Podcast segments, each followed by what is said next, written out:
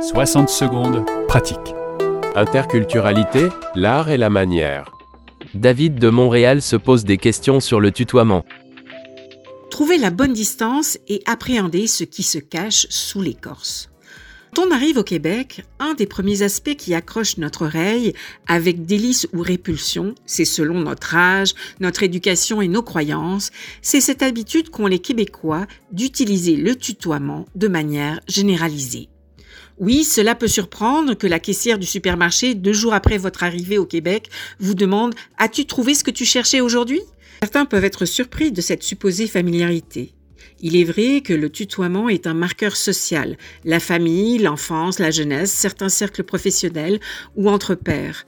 Mais qu'en est-il au Québec, où les cultures anglophones et francophones déteignent sur l'usage de la langue qu'on utilise?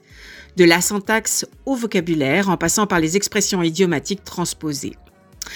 L'une des principales caractéristiques de la culture québécoise, en particulier dans le milieu professionnel, est la notion égalitaire, que ce soit homme-femme ou au niveau de la diversité dans tout son spectre, ou plus spécifiquement au niveau de la hiérarchie. En entreprise, avant tout, le pragmatisme est de mise. Chaque personne a une mission, un rôle qui fait partie du grand tout. On attend de chacun qu'il livre, qu'il apporte sa pierre à l'édifice, qu'il fasse avancer l'équipe, le projet, l'entreprise ou sa carrière. Si au Québec la hiérarchie est plus faible qu'en France, le tutoiement y est également plus facile. Cependant, là où le bas blesse pour certains Français en arrivant au Québec, c'est la grande différence de l'utilisation du tutoiement et de ce que cela implique. Alors un peu d'histoire et de mise en contexte peut nous aider à mieux comprendre. Au Québec, le tutoiement pourrait s'apparenter à l'utilisation du you anglais, qui ne traduit pas une fraternisation hiérarchique. Se tutoyer est un aspect du pragmatisme très nord-américain, avec une hiérarchie plus horizontale qu'en France. On simplifie les codes, mais les subtilités demeurent. Si cela est le reflet d'une certaine fluidité sociale, il ne faudrait pas se méprendre et en déduire forcément qu'une proximité relationnelle existe.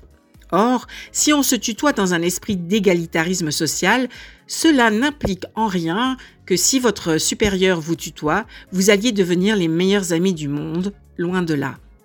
Or, le français qui arrive au Québec pour faire des affaires ou pour y vivre, avec ses références sociales plus ou moins conscientes, peut décoder le tutoiement comme une avancée relationnelle implicite.